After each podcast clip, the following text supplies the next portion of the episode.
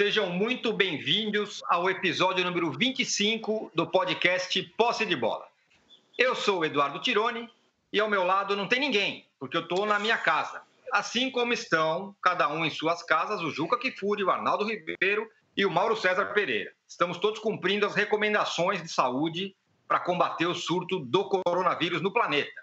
Mas o debate vai rolar aqui sim. Eu já estou conectado com os meus três amigos. No primeiro bloco de hoje, a gente vai falar como o surto do coronavírus impacta no mercado de treinadores e no futebol em geral. Jorge Jesus foi para Portugal por tempo indeterminado. A parada foi ruim para o Diniz, que vivia um momento bom, mas foi bom para o Thiago Nunes, que estava por um fio. E o Vasco nem técnico tem até agora para o lugar do Abelão. No segundo bloco, a gente vai falar do calendário. Como pode ficar o calendário do futebol brasileiro quais times estão mais bem preparados para quando a bola parar de, para quando a bola voltar. O Mauro até escreveu um texto sobre isso no blog dele, a gente vai falar sobre esse, sobre esse assunto. E no terceiro bloco, algo que passou meio despercebido nesse fim de semana de pandemia, que estava todo mundo conectado com essa história, é, mas teve o aniversário do Ronaldinho Gaúcho e ele passou preso no Paraguai. Qual é o lugar do Ronaldinho Gaúcho na história do futebol? O que vai ser do Ronaldinho Gaúcho? Um recado importante. Você que assiste a gravação do podcast pelo YouTube, não deixe de se inscrever no canal do All Sport. E você que escuta, o podcast aqui no seu tocador preferido, não deixe também de seguir o Posse de Bola. O, vou começar com o Juca, que está na, na sua casa, confinado como todos nós. O Juca, essa situação, claro, é angustiante para todo mundo, né? Ficar em casa, tal, pandemia, ninguém sabe o que vai acontecer. É, agora, para o torcedor, o que, que é mais angustiante? Falando de futebol. Ser corintiano e a bola parar com um treinador que não está agradando.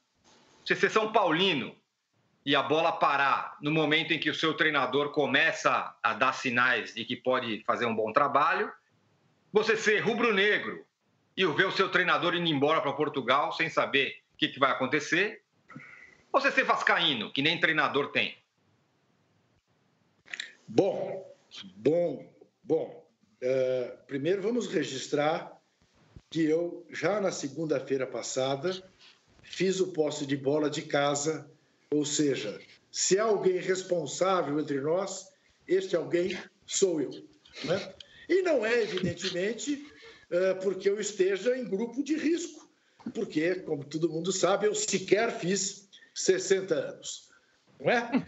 Uh, eu esse publicitário tupetudo que sai falando bobagem nas redes sociais, aquele velho lá da, da, do sul do Brasil que fala outras bobagens, nós todos somos muito jovens, não corremos risco.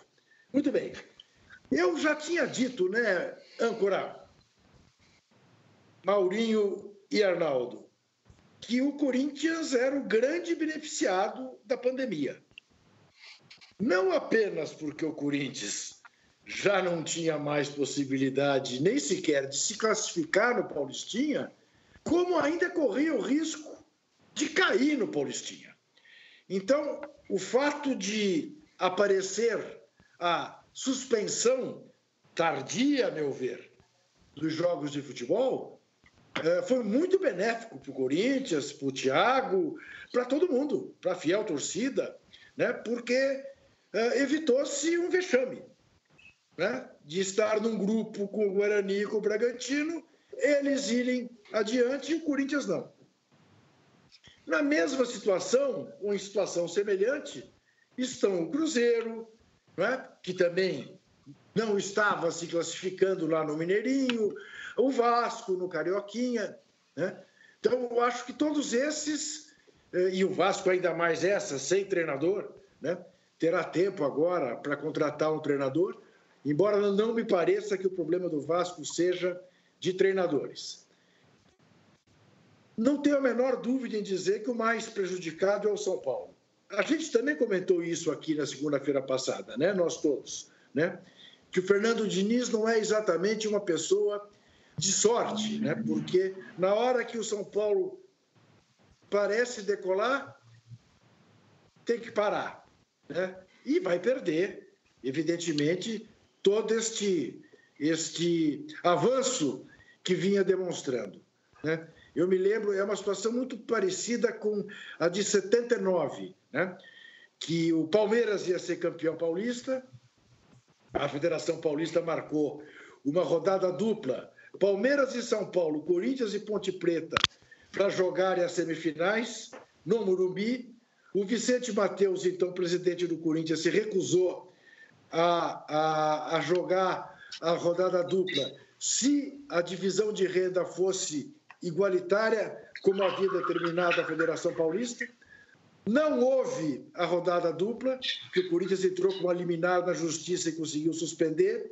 Vieram as férias dos jogadores e as decisões foram levadas para janeiro, com o que o Corinthians, que tinha um time inferior ao do Palmeiras, ah, acabou decidindo o título, ganhando do Palmeiras na semifinal, ganhando da Ponte Preta na final e sendo, e sendo campeão paulista de novo, ah, dois anos depois de 77.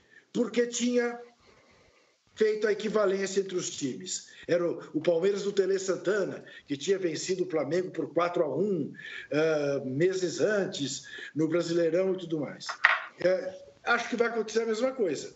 Quando voltarem, vão voltar naquele clima de volta de férias. Né? E aí a gente não sabe o que vai acontecer. em relação ao torcedor rubro-negro, eu acho que ele não tem a menor dúvida de que o Jorge Jesus foi para Portugal, mas vai voltar e vai renovar o contrato dele em abril. Então, é, eu acho que a preocupação é apenas com a saúde. Eu não sei o que o Jorge Jesus foi fazer em Lisboa, né? É que não está numa situação melhor do que a situação do Rio. Era, me parece que ele, sendo do grupo do Rio, de risco e tendo, inclusive, dado um susto em todos nós, né? É, ele deveria ter ficado em casa. Mas, enfim, ele há de saber o que faz. Mas eu não tenho dúvida em dizer reafirmar: o Corinthians foi o grande beneficiado por essa paralisação do futebol. O Mauro, é, durante a semana a gente conversou, você postou no seu canal, falou também que essa história do coronavírus é, poderia ter um lado positivo para o Flamengo, porque com o Jorge Jesus aí tudo parado, poderia se negociar a permanência dele, entrar em, é, em acordo e tudo mais, ou pelo menos se aproximar de um acordo para ele prosseguir no Flamengo quando seu contrato acabar. Agora ele foi para Portugal. Tem alguma coisa já alinhavada? Ou também não muda nada? Ele está aqui ou ele está lá com esse mundo de hoje que você pode se conectar, como a gente está conectado aqui, por exemplo, agora, é, cada um na sua casa. Não, acho que essa viagem dele para Portugal não, não, não, altera rigorosamente nada, justamente porque é, ninguém iria marcar hoje uma reunião é, é, presencial. Né? Qualquer contato que venha a ser feito para discutir essa questão entre o agente dele, Bruno Macedo, ele, os dirigentes do clube, seriam feitos mais ou menos como nós estamos aqui conversando, né? por algum aplicativo, por algum meio que permita a comunicação entre essas pessoas.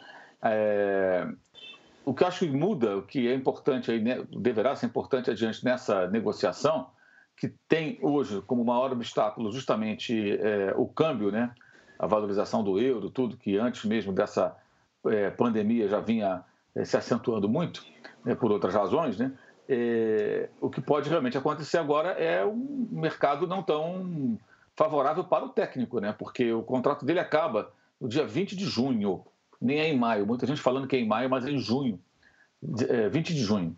E justamente nesse momento, entre maio e junho, né, estaria terminando a temporada europeia, mais exatamente no final de maio. Ou seja, é, nos últimos, nas últimas semanas do contrato do Jesus, ele poderia negociar com algum clube da Europa para retornar a, ao futebol de lá. Agora, não teremos o final da temporada nessa época. A tendência é que, voltando o futebol em dado momento, que essas movimentações de mercado ocorram mais adiante. Então não vai haver essa sintonia entre o final do compromisso dele com o Flamengo e é, o mercado buscando técnicos, porque um clube X mandou um embora, o técnico quer ir não sei para onde, ou foi convidado por outro clube, ou seja, é, isso vai acontecer depois. Quando? Em agosto, setembro, outubro? Ninguém sabe exatamente. E aí ele vai ter que tomar uma decisão, né? Ou ele vai renovar com o Flamengo, ou ele vai ficar fora do mercado por um período esperando que surja alguma oportunidade. A remuneração do Jesus hoje, como ele tem premiações muito altas, ela é muito boa. Se ele fosse trabalhar hoje em Portugal, ele não ia ganhar muito mais, não. Talvez fosse ganhar mais, é, caso fosse trabalhar num dos três principais clubes do país, é, por conta justamente dessa diferença do câmbio. É, em contrapartida, ele não teria as possibilidades que ele tem aqui no, no Brasil, não só da idolatria, né? É, que ele tem da torcida do Flamengo, admiração até de torcedores de outros times. Ele é quase que uma figura unânime né? no, no, no meio, todo mundo reconhece seu valor, seu trabalho, mas é, ele tem repercussão em seu país maior treinando o Flamengo do que se tornasse o Benfica, o Porto ou o Esporte, porque ele virou meio que um, um, um português desbravando o Brasil séculos depois, né? É mais ou menos isso. É um cara que é, é, faz com que o orgulho do povo do seu país fique lá em cima, porque no Brasil, que no futebol é mais importante do que Portugal, é, é, tem mais história, mais tradição e tudo mais, um técnico português chega dominando tudo, né? Então, acho que ele não deve ter tantas opções. Já não as teria antes, né? Porque ele não é um treinador cotado pelos grandes clubes da Europa e aquela ideia que ele já até manifestou de comandar um time que desse a ele a oportunidade de ganhar a Liga dos Campeões, essa possibilidade continua remota, agora mais ainda. E em contrapartida, no Brasil, no Flamengo, ele tem a possibilidade de novamente dominar o futebol brasileiro, ganhando outra vez os títulos, ou o título nacional. Ele tem grandes possibilidades, eventualmente, de uma Libertadores, e até para o Mundial de Clubes, que ele julga bem importante, né?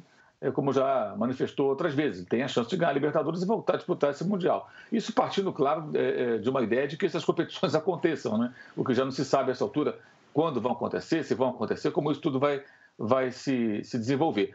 E o fato de ele ter ficado com a ameaça de, de, de contaminação do coronavírus também não pode ser atribuído aqui ao Brasil. Né? Independentemente das trapalhadas do governo federal, é, o coronavírus não é a dengue, né? A dengue é uma doença brasileira, né, que aqui nesse país não se consegue eliminar, embora ela tenha surgido aí hum, pela primeira vez assustando muita gente no começo dos anos 80, mais ou menos, 82, por aí. E até hoje tem dengue matando muita gente no Brasil. Ele não foi picado pelo Aedes aegypti, ele, ele, ele, ele teve uma suspeita né, de coronavírus, que ele poderia é, é, é, é pegar é, estando em Portugal, na Espanha, na Itália, na China, nos Estados Unidos e no Brasil e não tinha doença. Então, não acho que isso seja o fator que vai pesar mais. É, é, entendo a saída dele para Portugal, embora não sei se é uma, a melhor opção, mas como uma, uma tentativa de ficar próximo da família, talvez, para passar esses meses aí, não, do, é, é, digamos assim, não tão isolado assim, talvez isolado em casa, mas perto daquelas pessoas que, que ele gostaria de, com as quais ele gostaria de conviver nesses, nessas semanas ou meses aí de, de confinamento, né, a qual todo mundo está sendo submetido. Queria é, passar a bola para o Arnaldo, mas antes de perguntar para o Juca e para o Arnaldo e para o Mauro, e, aliás, o Mauro já falou, é, do ponto de vista esportivo, é, tem algum outro lugar que o Jorge Jesus possa ir, a não ser que ele tenha uma, uma, uma proposta, sei lá, de um clube gigante, mas isso não está no cenário. Do ponto de vista esportivo, o Flamengo não é a melhor coisa que pode, pode ter na vida do, do Jorge Jesus? Juca? Eu tenho para mim que sim. É, eu tenho para mim que sim, é, porque por tudo que se afigura, o Flamengo vai continuar dominando a cena aqui no Brasil, é, na América do Sul. Com uma chance aparentemente maior de chegar no Mundial de Clubes para ganhá-lo e sob a administração dele. É, já tem a experiência da temporada passada. O Flamengo apenas se reforçou, não perdeu, não perdeu ninguém importante, ganhou reforços. Eu, no lugar dele, ganhando o que ele está ganhando, não teria a menor dúvida em saber que o Flamengo é o melhor lugar do mundo para ele estar hoje. Tá bom, é, eu sei que ele tem o sonho do Barcelona, ele tem o sonho do Real Madrid. Até porque são, são línguas mais familiares para ele do que o inglês, né? do que ir para um Manchester, para um Liverpool, que também nada indica uh, que iria. Eu, eu acho, âncora, que não tem dúvida é, sou Flamengo e tenho uma nega chamada, não sei o nome da mulher dele. Mas eu, no lugar dele, não sairia do Rio de Janeiro. Será que é Maria o nome da, da, mulher do Jorge Jesus? Agora, e aí, Arnaldo, o que, que você acha? Bom, é, eu acho que o que ele adquiriu no Brasil, é, e acho que a comoção é, quase nacional do momento em que o teste dele não foi conclusivo para o coronavírus demonstra um pouco do, do tamanho e da proporção que o Jorge Jesus adquiriu no Brasil. E acho que isso conta demais. Agora, é, também me chamou a atenção a comoção nas redes sociais dos rubro-negros quando ele decide, com todos os motivos, partir para a terra natal para ficar perto de seus familiares. É, dá, um, dá um friozinho na barriga, embora, como o Mauro falou, o desfecho seja muito provável da sua permanência. É, ele próximo aqui dava mais segurança ao rubro-negro e acho que, como a gente estava conversando outro dia, Tironi, a permanência do Jorge Jesus é boa para o futebol brasileiro no geral, não é só boa para o Flamengo, não. Ela, ela, vamos lembrar que foi o Jorge Jesus seu trabalho que sacudiram o futebol brasileiro e colocaram todos esses treinadores brasileiros ou não numa num outro tipo de, de cobrança, uma cobrança salutar e não uma cobrança negativa, né? Eu acho que para o Jorge Jesus seria uh, digamos, benéfica a permanência no Flamengo, mas para o futebol brasileiro, sobretudo para o Flamengo, evidentemente, é melhor ainda é, essa, essa permanência. O que eu acho que vai acontecer, naturalmente, com todas as questões cambiais e tal, é que ele vai poder fazer a proposta que ele quiser, do jeito que ele quiser, é, com os benefícios que ele quiser, é porque hoje é, ele é quase um, né? Ele é quase uma divindade mesmo. É, eu poucas vezes vi um treinador, e acho que no Flamengo eu nunca vi isso, um treinador ser tão ídolo. Eu já vi em outros clubes, mas no Flamengo eu nunca tinha visto um treinador ter essa proporção, essa, essa, esse tamanho. E é só em relação à comparação dos, dos outros treinadores nesse momento de indefinição, de parada, eu acho que a parada, uh, eu entendo o que o Juca falou, mas eu acho que a parada também foi boa para o Fernando Diniz. Ela não foi ruim, não. Ela, ela colocou ele num. Depois de dois resultados bons e duas atuações boas, num, num estágio de, digamos, de aprovação. É como se fosse aquelas pesquisas que a gente tem visto muito. Se a pesquisa entre os São Paulinos fosse feita depois da partida contra o Santos, a taxa de aprovação do Fernando Diniz seria gigante. E lembrando que ele teria, é, não parasse o futebol, já na partida seguinte, uma decisão contra o River Plate pela Libertadores. E na sequência, uma decisão é, pelo Campeonato Paulista. Ah, os sinais eram positivos? Eram, mas eram sinais muito ainda, é, digamos, discretos. Tinha uma coisa bem que estava se tornando consistente de jogos em casa, no Morumbi, mas a gente não sabia como é que ainda era o São Paulo fora de casa. E isso ia ser colocado nas, nas partidas seguintes. Então, acho que o, o Fernando Diniz para em alta, tá lendo livro, postando foto, com álcool gel. É, ele virou e percebe que a parada fez bem para ele pessoalmente, né, em, em termos de imagem. É, e acho, assim, em relação às, às outras figuras, treinadores nesse período, é, que o, Thiago tinha basicamente é, uma demissão é, à vista com o derby contra o Palmeiras, se ele não ganhasse. Não aí uma questão de opinião pública, tá, mas de uma pressão da torcida que estava se tornando gigantesca. Então, para ele, de fato, como o Juca falou, foi crucial essa situação, essa, esse intervalo. E acho que o Vasco, desses grandes todos, poderia apressar a decisão. Ah, o treinador não vai poder trabalhar agora com ninguém. Está todo mundo isolado. Tal. Agora, sim, uma coisa é você é, esperar é, por o trabalho se tornar efetivo de novo, e outra coisa é você não pensar em qual seria a melhor figura para, quando voltar esse trabalho, poder dar um rumo a um time que está sem rumo. Então, ah, o Vasco tem esses jogadores, tem essa situação, tem essas dias, é importante você tentar antecipar minimamente as coisas. Eu não entendo até agora, é, digamos, essa letargia da direção vascaína.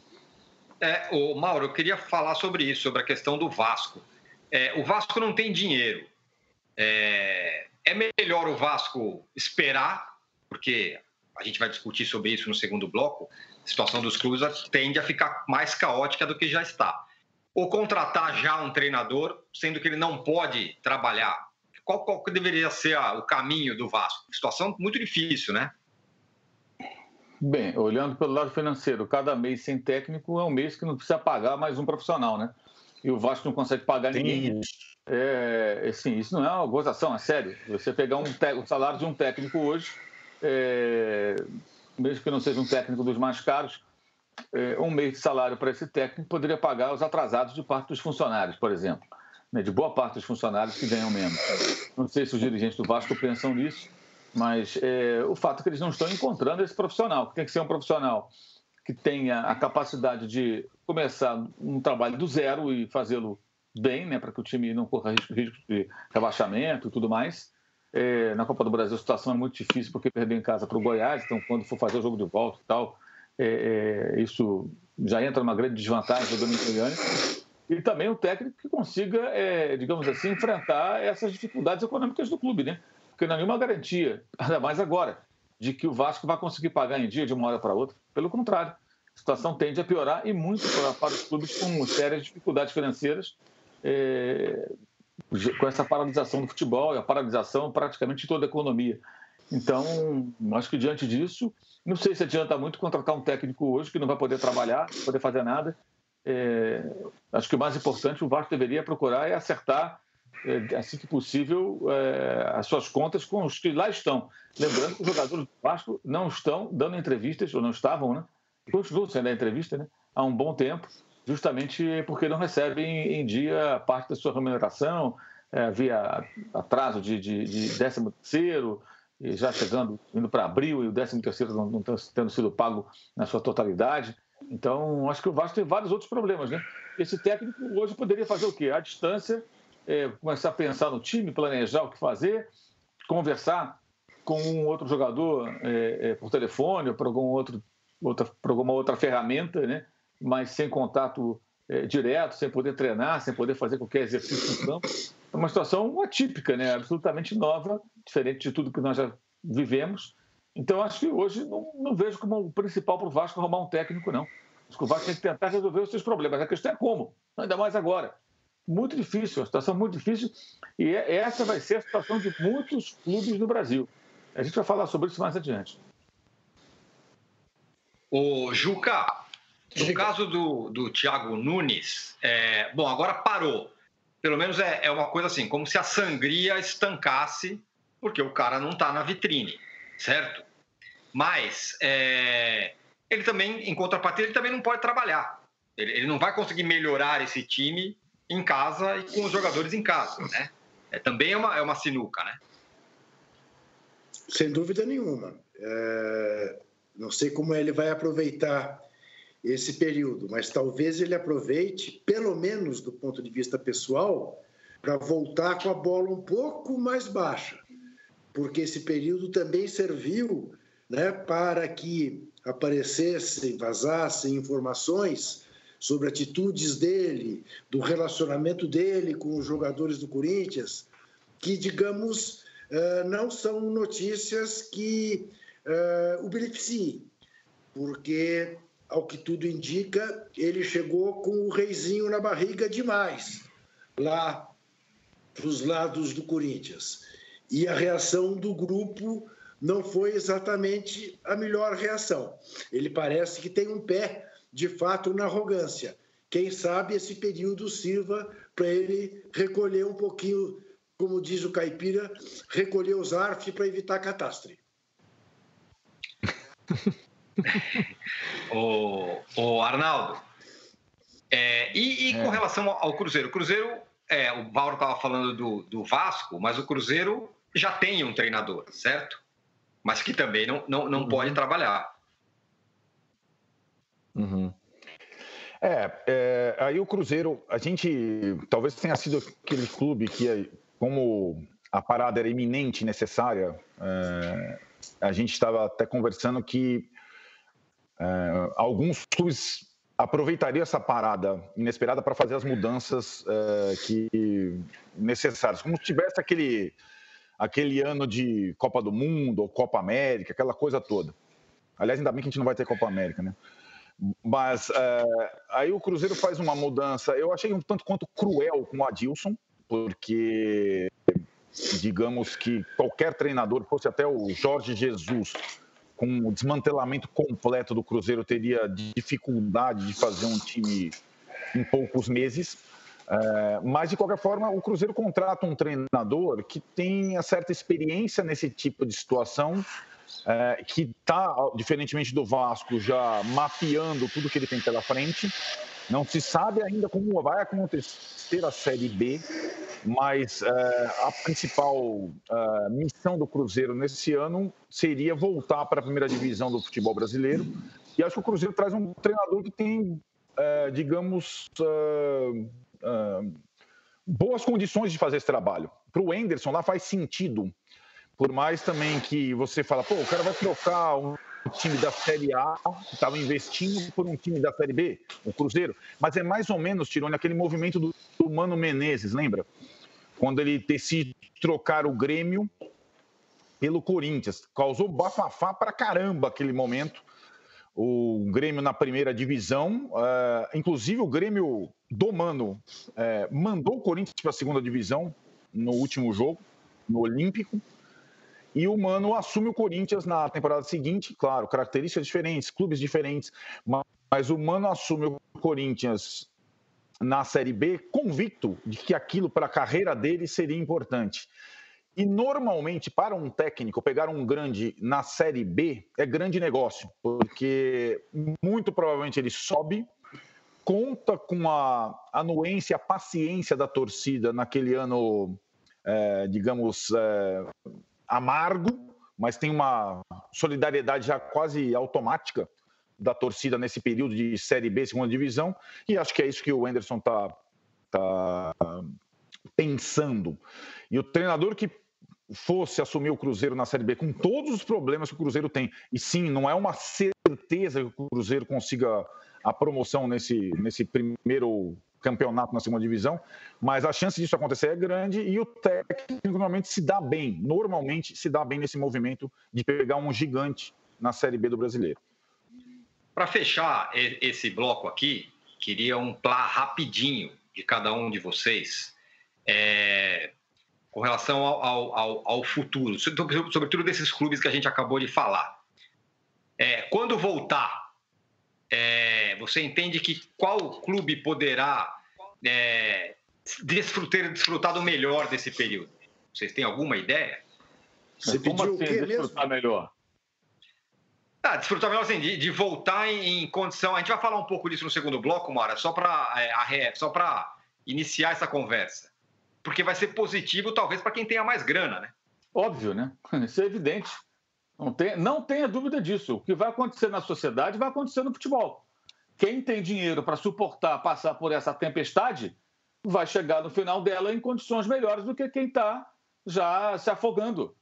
O cara já está se afogando, vai aí vai ficar pior ainda. E essa situação que o Arnaldo falou do Cruzeiro, eu acho que não vale para essa temporada valia até o passado recente. Primeiro, porque a cota de televisão, para quem vai para a Série B, não é mais a cota de Série A jogando na Série B. Então o Cruzeiro já vai ter esse problema. E segundo, porque os problemas do Cruzeiro são gigantescos, muito maiores do que os de, os de outros clubes que foram rebaixados no passado é, recente, digamos assim, né? nessa era de pontos corridos.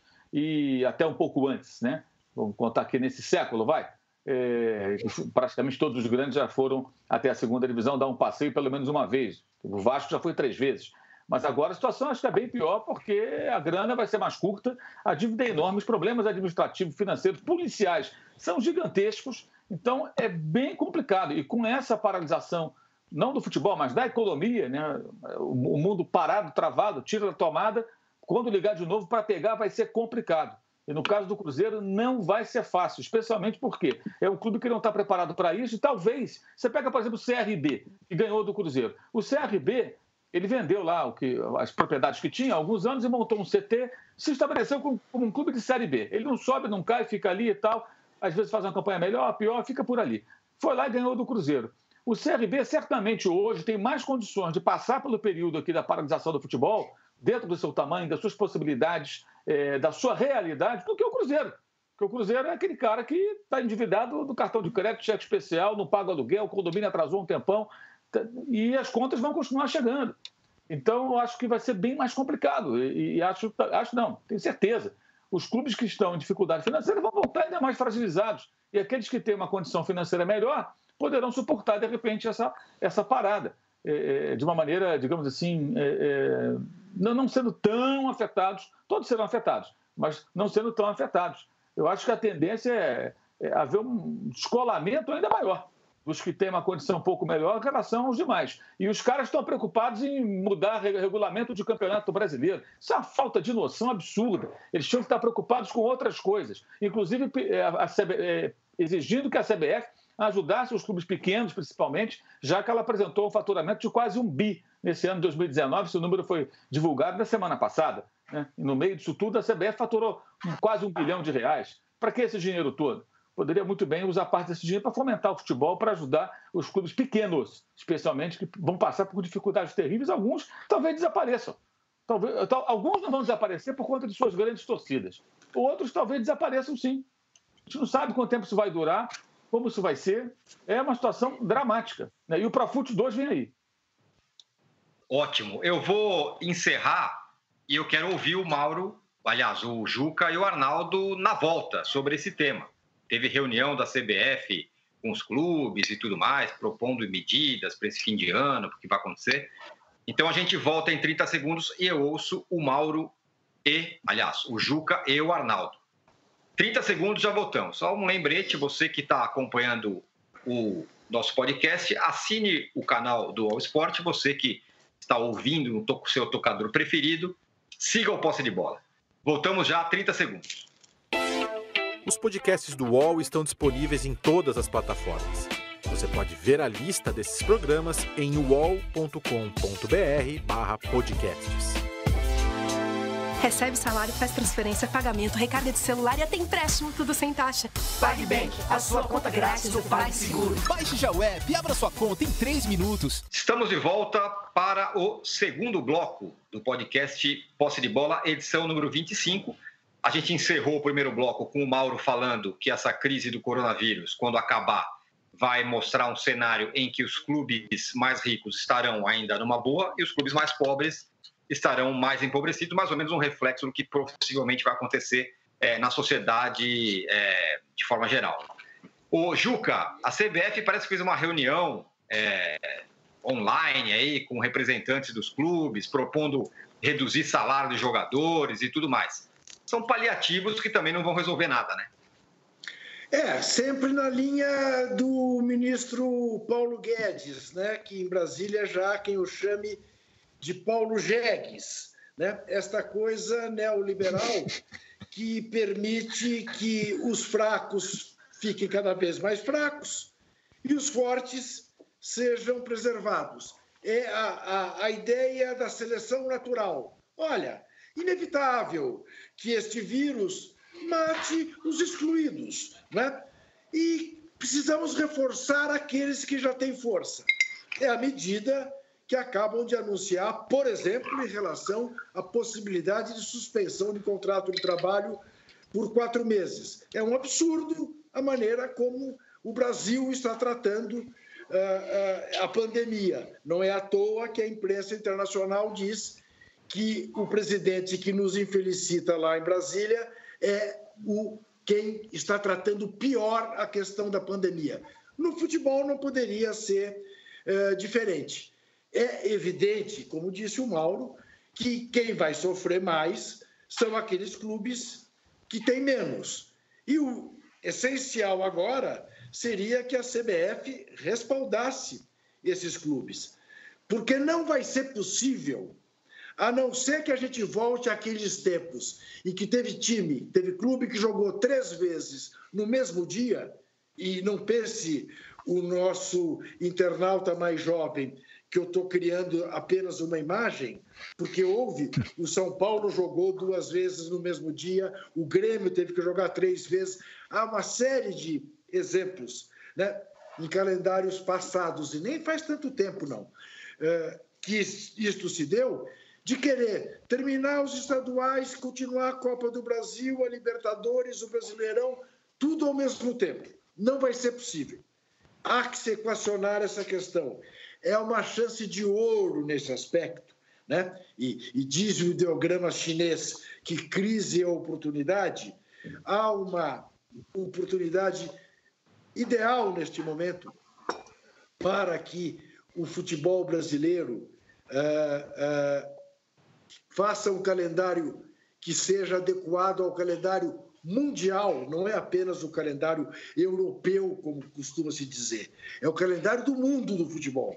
Porque a Argentina tem esse calendário, o Uruguai tem esse calendário, o México tem esse calendário. Enfim, o primeiro mundo do futebol tem esse calendário de meio do ano a meio do ano. É a chance para fazer isso, sem mexer na fórmula do Brasileirão. É um absurdo você pensar que você vai voltar a fórmulas mágicas do campeonato mais importante do Brasil eh, para dar tempo de terminar os estaduais, que ninguém dá a menor pelota. Então, e veja, eu não estou propondo a extinção dos estaduais. Volto a dizer, eu proponho que os estaduais sejam disputados durante toda a temporada, menos pelos grandes que estão nos campeonatos nacionais.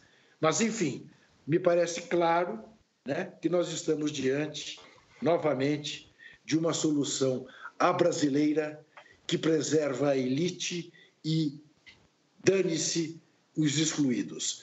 E isto não pode continuar. E eu diria mais, que esta política pode causar danos irreversíveis, não apenas ao futebol, mas ao país. E eu não sei qual é o limite de paciência da torcida brasileira, do povo brasileiro, com esse tipo de medida.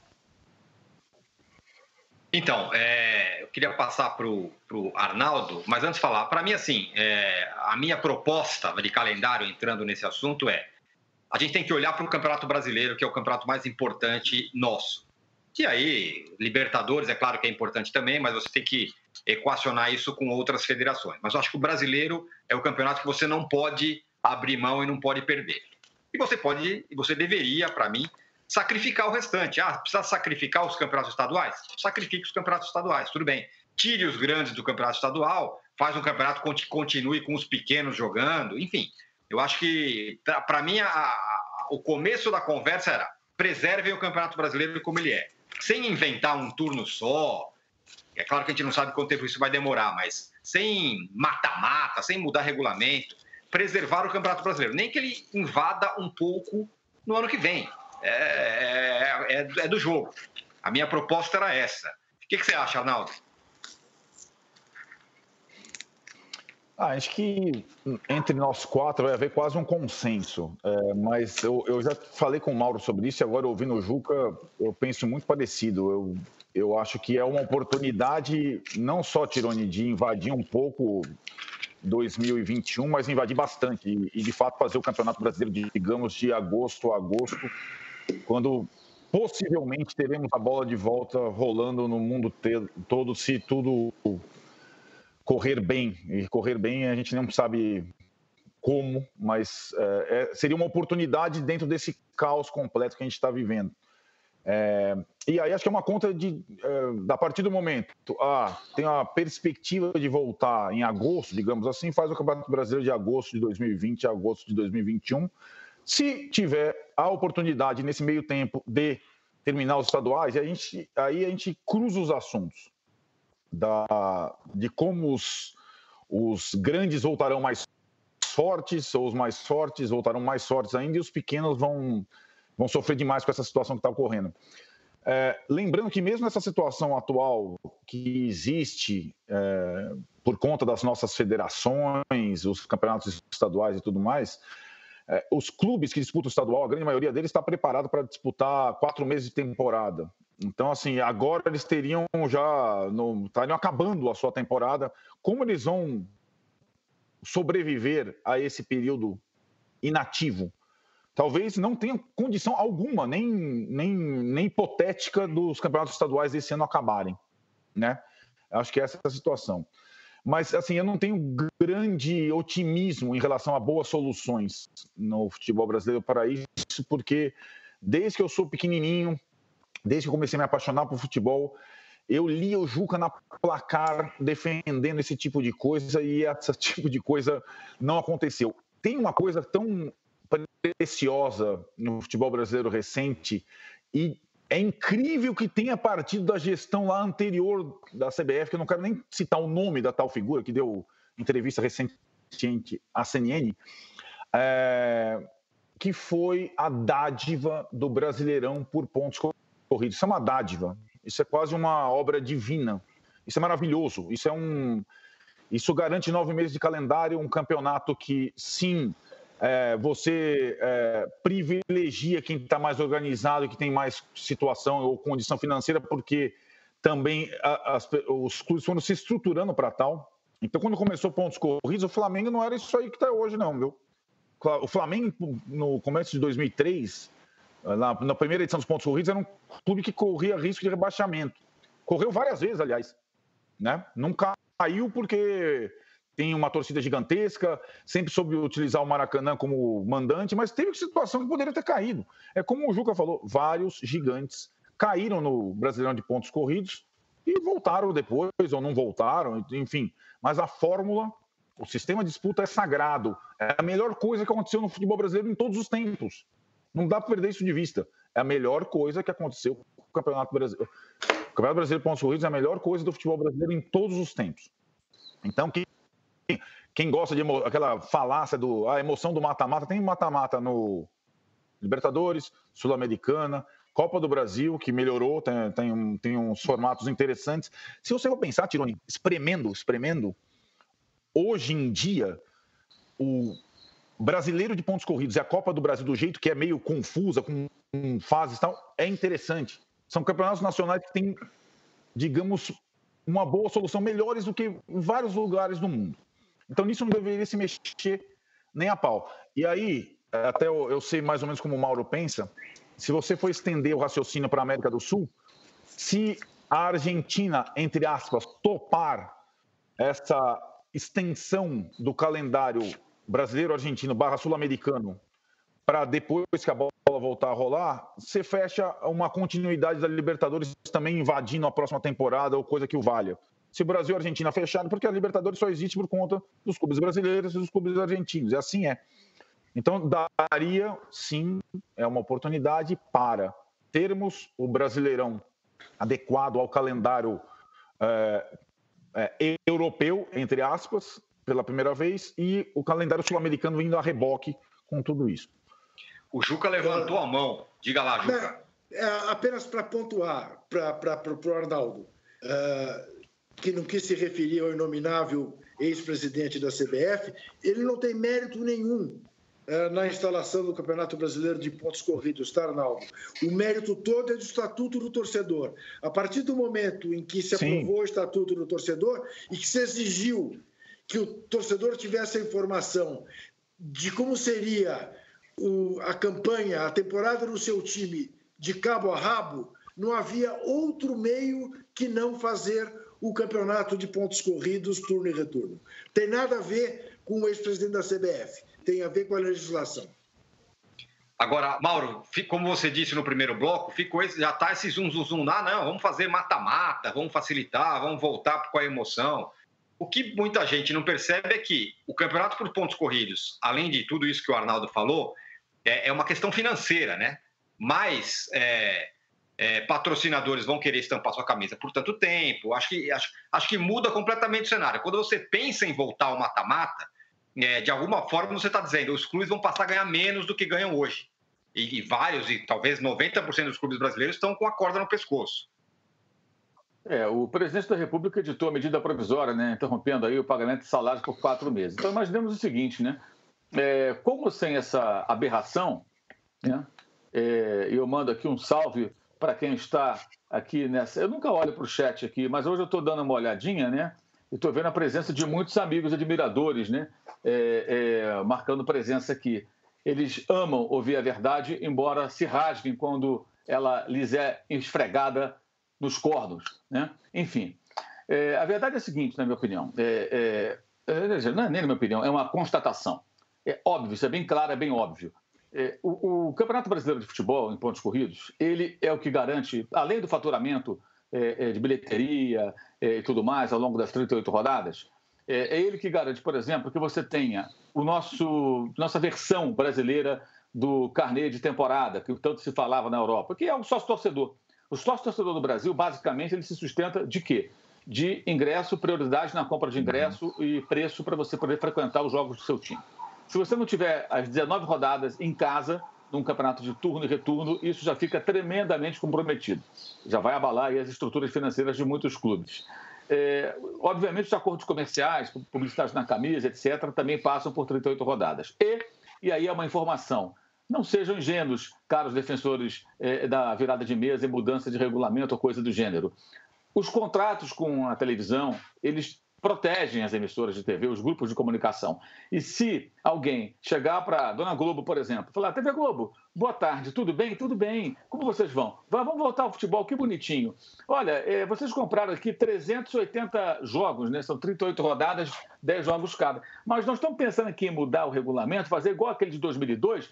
Nós vamos entregar a vocês 204, tá? São só 176 jogos a menos. Mas vocês pagam a mesma coisa para gente? A Globo vai esfregar na cara deles o contrato e falar, bonitão, proporcionalmente vocês vão, se aceitar, vou pagar menos, porque a Globo também vai sofrer impactos econômicos como todas as empresas durante essa paralisação. Isso é evidente. Todo mundo está tendo prejuízo. Então, muito improvável que haja essa generosidade é, é, para com os clubes. Então, ao defender essa mudança, o dirigente que defende isso, além de demonstrar é, é, é incompetência e até má intenção em alguns casos de quem está tentando mudar o regulamento para tirar um eventual proveito esportivo. Ah, te muda o regulamento porque no mata-mata temos mais chances. Não está percebendo que vai perder dinheiro. É mais ou menos como se, voltando à rotina normal dentro de um determinado período, os patrões e os empregados chegassem no seguinte acordo: ah, vamos fazer o seguinte, ao invés de abrir, o, cara tem um comércio, o comércio está fechado, o cara não está faturando, ele não está vendendo. Então, a cadeia é, não está girando, a economia está travada. Aí, de repente, falei, vamos fazer o seguinte, ao invés de abrir de segunda a sábado a nossa loja, fechando aos domingos e feriados, vamos abrir segundas, quartas e sextas, que nem consultório de dentista, né? o, o médico, não, segunda, quarta e sexta, ou programa de televisão. Né? Terça e quinta a gente não abre, né? para a gente ir se readaptando aos poucos. Ninguém vai fazer isso, gente, porque o cara vai precisar abrir a loja, ele tem que ter movimento, ele tem que vender. Ele vai sair, se ele sobreviver a isso tudo. Então, isso é de uma burrice impressionante. E é óbvio, isso aí não é um chute, é uma informação. Os contratos protegem a televisão. E a televisão, obviamente, não vai chegar e vai oferecer é, é, a mesma quantia de dinheiro por uma diferença de jogos tão grande. Que a diferença é essa. Se repetirem, a, eventualmente, o formato adotado até 2002, são 19 jogos, depois é, oito se classificam, aí vão quatro para a semifinal e os dois finalistas, são 204 partidas. São 176 jogos a menos em relação aos pontos corridos. E aí mexe com uma outra questão. Pay-per-view, que hoje é uma fonte importante de arrecadação. Para quem compra os direitos e põe na telinha, né? A TV Globo, inclusive, tem colocado jogos clássicos, jogos importantes no sábado, em horários até um pouco inusitados, justamente por conta do pay-per-view. Até nos estaduais isso acontece, até para justificar o cara pagar pelo estadual, porque os jogos são insostos, aí tem um clássico outro que chama mais atenção. Então, se você fizer isso, você vai também sacrificar o pay-per-view. Ou seja, do ponto de vista da economia, isso é pouco inteligente, para dizer o mínimo. Isso não vai seguir adiante, não acredito que isso vá funcionar, eh, não, não vejo como isso possa funcionar. Agora, me, me espanta a omissão dos dirigentes e da CBF. Né? Semana passada, o Walter Feldman, que é o secretário-geral da Confederação Brasileira de Futebol, deu uma entrevista no canal Sport TV e a, ah, estamos esperando, faremos uma reunião. Esperando o quê, gente? Já deveriam estar se reunindo como nós estamos aqui reunidos, conversando e buscando soluções tá montando é, é, é, diferentes cenários, cenário A, cenário B, cenário C, cenário D. Se voltar nesse momento aqui X do calendário, faremos assim. Se voltar assim, faremos assado. Entrando em contato com o Comebol, com a AFA, o futebol argentino é sintonizado com o calendário mundial, como diz o Juca. Né? É, mas a AFA está retomando agora a, a, a, organização da primeira divisão argentina, né? a Superliga está sendo implodida por lá. Então vai ter que falar com a AFA, procure a AFA, a Superliga, o diabo que for. Se acerta com a Argentina, gente, vamos fazer aqui um, uma proposta conjunta, a coisa vai caminhar melhor. E os argentinos, atenção, eles não têm o problema de calendário que nós temos, porque o campeonato lá já terminou. o campeonato desse, dessa temporada 2019-2020. Eles estavam agora, disputaram uma rodada apenas, né? É, a Copa da Superliga, que nada mais é que um tapa-buraco. Então, já tem os classificados da Libertadores, um classificado ficaria uma disputa ali entre Argentinos Júnior e Vélez, uma discussão, uma discussão porque disputaram uma, uma rodada dessa competição então houve pontuação, mas aí se interromperem, não, não realizarem a Copa da Superliga, eh, vai ficar uma briga dos dois por uma última vaga na Libertadores. Só que a vaga na Copa da Superliga deixa também de ter que ir para alguém. E aí você dá a vaga para um dos dois, sem nenhuma politicagem, pelo mérito esportivo. E aí já se define quem vai à Libertadores, aí não vai ter definição de rebaixados. Só que no futebol argentino já está havendo uma virada de mesa para não ter rebaixamento. Então é, eles estão é. com tudo, tudo resolvido praticamente. Eles vão sair daí tranquilos. E no Brasil é o contrário, porque tem o estadual ainda, e tem todo esse negócio para se disputar, é, todas as competições para serem disputadas. Então, um cenário que é muito mais preocupante. Então, caberia a CBF já estar tá se movimentando, falando com os clubes, procurando seus pares sul-americanos, especialmente a Argentina, e a Comebol, apresentando propostas para diferentes momentos, voltando em maio, voltando em junho, voltando em julho, voltando em agosto. Quatro propostas diferentes, digamos, para a coisa caminhar. O, a cada dia que passa, que nada é feito, é, é, é tempo perdido, o risco vai aumentar. E os clubes subservientes e omissos estão preocupados com nada, pelo jeito, ou preocupados em mudar regulamento do Brasileirão para ter uma chancezinha. E eu já falei isso lá na ESPN, vou repetir aqui. Se virarem a mesa e fizerem um turno único ou com mata-mata, o Flamengo vai ser favorito do mesmo jeito. A não ser que o Jesus vá para Portugal, que o Arrascaeta queira parar de jogar futebol, que o Gabigol é, é, entre em depressão, não faça mais gol, que o Bruno Henrique resolva fazer outra coisa da vida. Aí pode ser que né, o Flamengo fique fraco. Mas com o time atual, e com é, o técnico atual, vai ser favorito do mesmo jeito. Então, até essa tentativa de alguns de tentar ser mais competitivo em campo, é, nivelando por baixo a disputa, tecnicamente, ela é absolutamente tacanha. Perfeito. Excelente, senhores. Bom, Olha, diga lá, Juca, por favor. Não, puxa vida, o âncora nos deu uma nota boa. Mauro e Arnaldo, olha que bonito. Eu sempre dou nota boa para vocês, que é isso. Vocês, vocês, vocês, são geniais. Bom, muito bom, segundo bloco, sobre é, questões do calendário do futebol brasileiro. É, bom, fechamos o segundo bloco do podcast Posse de Bola, episódio 25. Vamos voltar em 30 segundos para falar de um cara que, se não bastasse o coronavírus no, no planeta, ainda está preso, que é o Ronaldinho Gaúcho, e a prisão dele, aniversário dele, passou até despercebido. A gente volta em 30 segundos. Eu lembro que se você está ouvindo ou assistindo ao vivo aqui o nosso podcast agora, assine o canal no YouTube do All Sport.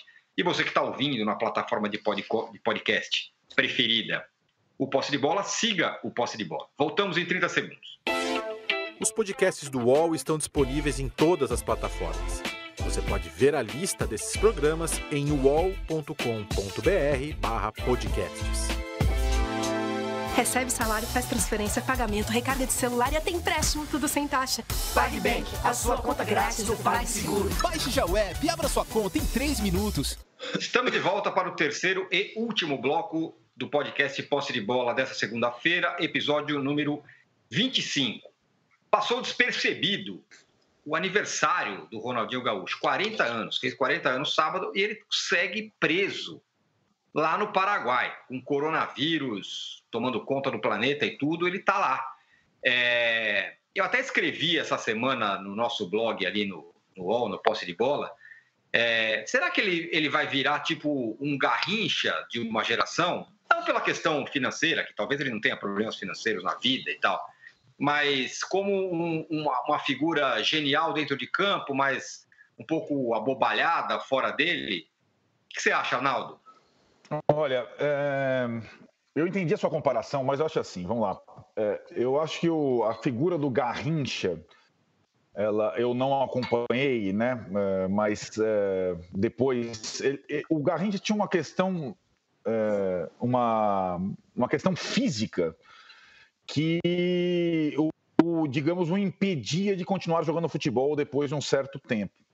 E aí já começa a primeira distinção para mim, Tironi. O Ronaldinho Gaúcho nunca teve nenhuma questão física na carreira dele. Ele simplesmente desistiu da carreira por conta própria. É, é um jogador que, aliás, não teve nenhuma lesão séria, como teve o Ronaldo Fenômeno e outros, outros contemporâneos aí. Ele simplesmente sabotou a própria carreira quando poderia ter jogado mais tempo em alto nível. Ali foi um primeiro sinal, eu acho, esportivo da, do que ele pretendia para o futuro. E acho que aquele sinal foi um sinal ruim, acho que é um exemplo ruim. Lembrando que ele é, foi personagem de gibi, ele encantava os meninos, a, ele foi o ídolo. O que o Gabigol é agora foi o Ronaldinho Gaúcho, depois foi o Neymar, e agora é o Gabigol. E por que eu estou citando, citando esses dois, Neymar e Gabigol? Porque, para mim, a comparação com, do Ronaldinho não é com o Garrincha, seria com o Neymar, que está atuando, e talvez com o Gabigol, que, que possa suceder o Neymar nesse aspecto de idolatria. Por que o craque brasileiro precisa ser uh, tão autossuficiente e, entre aspas, uh, irresponsável, no sentido completo da coisa? Ele tem problemas financeiros, sim, Tironi. Ele tem aqueles problemas também de estruturais de não tomar conta da própria vida. E aí é mais uma semelhança com o Neymar, né? Que é, o Neymar é governado pelo pai, o Ronaldinho é pelo irmão mais velho, mas é muito semelhante essa, essa relação e, e pode dar no que deu. Um caso assim é, ridículo, é, não surpreendente, ridículo e não surpreendente que faz o cara passar os 40 anos o aniversário de 40 anos numa prisão no Paraguai. Então, acho o seguinte: eu acho que o, a comparação com o Ronaldinho é mais com a, com a questão da idolatria atual com outros jogadores brasileiros do que propriamente com o Garrincha lá atrás, que um exemplo, é um, é um personagem muito peculiar da história. E acho que o Garrincha, com todas as suas dependências e tudo mais, também não teve muita outra opção esportiva a não ser, por exemplo, parar de jogar futebol quando não aguentava mais, fazia partidas beneficentes lá no Milionários, aquela, aquele drama todo, não tinha muito dinheiro, é outra coisa. O Ronaldinho poderia ter tudo e continuar sendo um ídolo e, entre aspas, um exemplo para as pessoas o que ele não é mais. É, e acho assim, é, é, não deixa de ser lamentável o que está acontecendo, mas eu não, eu não me surpreendo. E eu também, eu, eu vi que você escreveu nessa mesma coluna, quando você compara o Garrincha e depois você colocou na nossa discussão sobre isso, que você entende o Ronaldinho Gaúcho como um dos cinco maiores jogadores, né, os cinco maiores jogadores do, do futebol brasileiro. É, eu, ou do mundo, da tua. Não só do futebol brasileiro, do mundo, né? Do, do, do período que você viu, o pós-Pelé, digamos assim. Ele estaria entre os cinco melhores para mim, Tironi, nem nesse aspecto ele está. Para mim, o Ronaldinho Gaúcho é um jogador que teve é, um período fenomenal. Eu até lembrei da coluna do Tostão, que falava: putz, é o cara que mais pode se aproximar ao Pelé das que, daqueles que eu vi jogar. O Tostão sabe tudo disso, mas foi uma coisa muito efêmera. Foi um pedacinho da carreira dele no Barcelona e durou muito pouquinho. Enquanto outros jogadores. É, contemporâneos da nossa geração fizeram muito mais que o Ronaldinho Gaúcho pelo futebol. É, muito mais mesmo. É, eu sei que tem aquela coisa plástica da habilidade e tal, mas assim, efetivamente, é, em grande nível, o Ronaldinho teve um período assim da carreira dele, ó, desse tamanhozinho só. Juca, diga lá. Bom, para pegar o seu gancho da comparação com o Mané Garrincha. Eu uh, vou discordar, acho que de você, e vou discordar do Arnaldo. Primeiro, vou discordar de você quando você disse que passou despercebido, praticamente despercebido, uh, o aniversário de 40 anos, porque não sei, você deve uh, desconhecer que o Esporte Espetacular, desde domingo passado, vem fazendo uma série uh, sobre os 40 anos dele, muito boa muito boa, é, que revela o quanto ele de fato pode ser comparado tecnicamente ao Mané Garrincha, no sentido de que é, ele e o Mané Garrincha faziam os estádios gargalharem. Eu sempre digo isso, a diferença do Pelé para o Mané é que o Pelé deixava os estádios boquiabertos, estupefatos, surpresos. O Mané fazia os estádios gargalharem. Eu acho que essa também é um pouco a diferença entre o Ronaldinho Gaúcho, o Cristiano Ronaldo, o Messi, é, que são jogadores que deixam os estádios perplexos, uh, mas não chegam a fazê-los uh, gargalhar. O Ronaldinho fazia. O Ronaldinho tinha essa coisa chapliniana, né? meio Carlitos, do jeito de jogar futebol.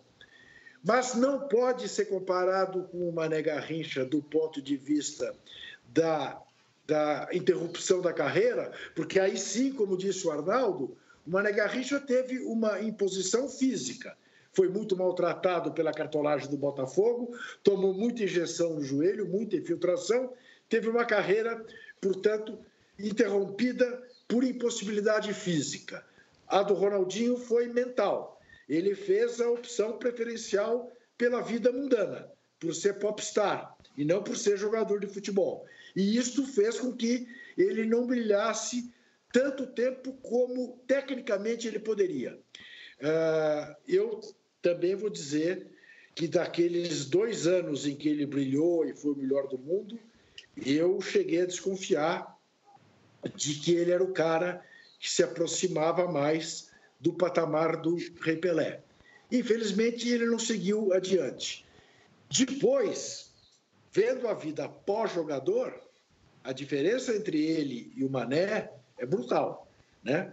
Porque o Mané era doente. O Mané tinha um problema de dependência química, uma doença. A doença, terrível doença, do alcoolismo. Morreu aos 49 anos. O Ronaldinho, felizmente, não tem essa doença. Mas tem um irmão que o castrou e que impede, impediu que ele virasse adulto. Nesse particular, a comparação se faz mais mesmo com o Neymar. Agora, é uma lástima. Eu digo isso, eu acho isso.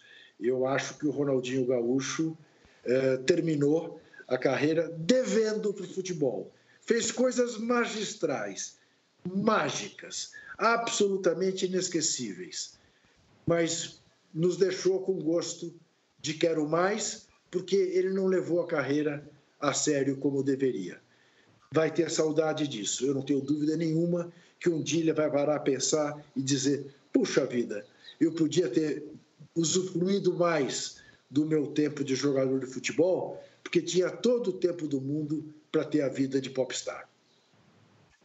Mauro, é, duas questões. Uma, em que lugar está o Ronaldinho para você, ou na sua concepção pessoal, no futebol? E dois, é... que exemplo ele pode dar para esses outros mega ídolos? Que exemplo ruim ele pode dar para esses outros mega ídolos do futebol no Brasil, sobretudo? Eu, não, eu acho que assim, o jogador de futebol ele não, não, não costuma aprender muito é, as lições proporcionadas por seus antecessores, digamos assim, né? A história se repete muito, né? Em diferentes níveis, né? dependendo da importância do jogador. Acho que o Ronaldinho ficou numa prateleira intermediária aí, ele poderia ter ido mais longe, é, mas houve um dado momento em que ele continuou jogando, mas sem a dedicação necessária para continuar brilhando, né? Tinha condições técnicas para ir bem além do que foi. É, sempre me chamou a atenção assim aquele perfil meio alienado, como se vivesse em outro planeta, é, a, a ausência, assim, a inexistência de opiniões, de posicionamentos sobre os mais diferentes assuntos, né? Nunca falou nada é, estranho. Né? Então, isso nos surpreende. Como também nos surpreende o ministro Sérgio Moro ter demonstrado todo o empenho lá, procurar os paraguaios para tentar de alguma maneira ajudar o Ronaldinho. E na reportagem da Gabriela Moreira, que foi exibida ontem na TV Globo, e inclusive ela está aí na internet para quem quiser assistir, é... ele perguntado sobre o caso do Robson, aquele brasileiro que foi contratado pelo Fernando, jogador de futebol que atuava na Rússia e foi para a China, né? Esse rapaz está preso há mais de um ano, fez um ano na semana passada, né? Que ele está detido numa prisão a cerca de 80 quilômetros de Moscou, porque ele entrou lá carregando uma mala, ele e a mulher dele, né? É, contratados pela família do Fernando, uma mala que tinha medicamentos que eram para o sogro do Fernando, e esses medicamentos são considerados é, uma droga, né? eles são proibidos é, em território russo. E o Moro não, não foi ajudar esse cara, né? embora seja um, um caso de grande repercussão, um caso que é, choca a todos, né? até pela frieza dos familiares do Fernando e do próprio atleta, né?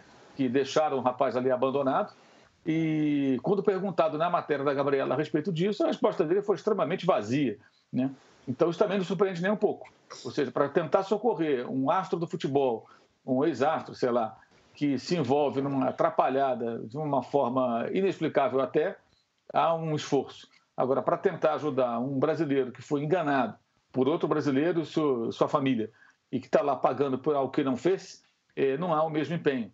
É, inclusive, o, o, Rodrigo Maia, que é o presidente da Câmara, eh, já poderia ter enviado uma, uma, um documento assinando, pedindo às, às, autoridades russas que analisassem o caso do Robson, para que ele possa, é, mesmo que condenado, possa cumprir a pena no Brasil, possa voltar ao país. Né? E até agora essa carta não foi assinada. Né? Eu tenho acompanhado bastante esse caso, falado com o advogado do Robson. Na semana passada, inclusive, eu questionei o, o deputado Rodrigo Maia, ele não respondeu a respeito dessa, dessa situação. E nessa matéria da Gabriela, quando o Sérgio Moro é perguntado a respeito, a resposta é vaga. Ou seja, é, é, isso. Então, isso não surpreende. Ronaldinho não surpreende e o ministro Sérgio Moro também, a mim, pelo menos, não surpreende com essa atitude, como se fossem outros tantos aí, né, da chamada casta de elite, que não se preocupam muito com quem está embaixo. O Robson é considerado o que está lá embaixo, a exemplo do que acontece nessa medida tomada pelo governo agora dos quatro meses é, é, sem salário para trabalhadores brasileiros em meio à pandemia. Diga, Juca. Não, apenas para lembrar, né, Mauro? O Ronaldinho Gaúcho é embaixador do turismo brasileiro, é? É mais um membro é, que representa o nosso governo, né, para quem devemos tirar o chapéu. A, a, resposta do Moro à repórter da TV Globo é absolutamente, uh, absolutamente inaceitável. Ele diz que respeita a soberania da Rússia mas não respeitou a soberania do Paraguai. O, o âncora, diga lá. É, só fazer um registro aqui para os desinformados aqui do chat. Ele foi preso em março do ano passado, fez um ano. O governo era esse, tá? É, outra coisa, quem vem aqui esperando que fale só de futebol está perdendo seu tempo. O couro vai sempre claro. comer. Não, não entra numa de que vai aqui falar só de campo e bola. Busca alienação, vai buscar em outra freguesia. Só. Boa, Mauro. Perfeito. Ótimo, senhores. Baita programa, viu? Foi muito legal. Valeu o esforço de todos nós e de vocês, sobretudo, de fazer valer o programa. E é verdade, a gente vai falar de futebol sempre, vai falar de outras coisas que a gente gosta de falar e quer falar e tem direito a falar, pelo menos é assim ainda nesse país. Encerramos, portanto, o podcast Posse de Bola, edição número 25. É, queria agradecer também a quantidade bem grande de gente que está assistindo a gente ao vivo agora. Isso é muito legal em tempos de pandemia, com tanta coisa acontecendo, é, vocês estarem aqui com a gente. Voltamos na segunda-feira que vem com mais um posse de bola. Estaremos aqui sim, aguardem. Valeu! Chega ao fim esse episódio do Posse de Bola. Lembrando que você também pode conferir mais opiniões e análises nos blogs dos comentaristas do UOL. Posse de Bola tem pauta e produção de Arnaldo Ribeiro e Eduardo Tironi, edição de áudio de Amer Menegassi e coordenação de Diogo Pinheiro.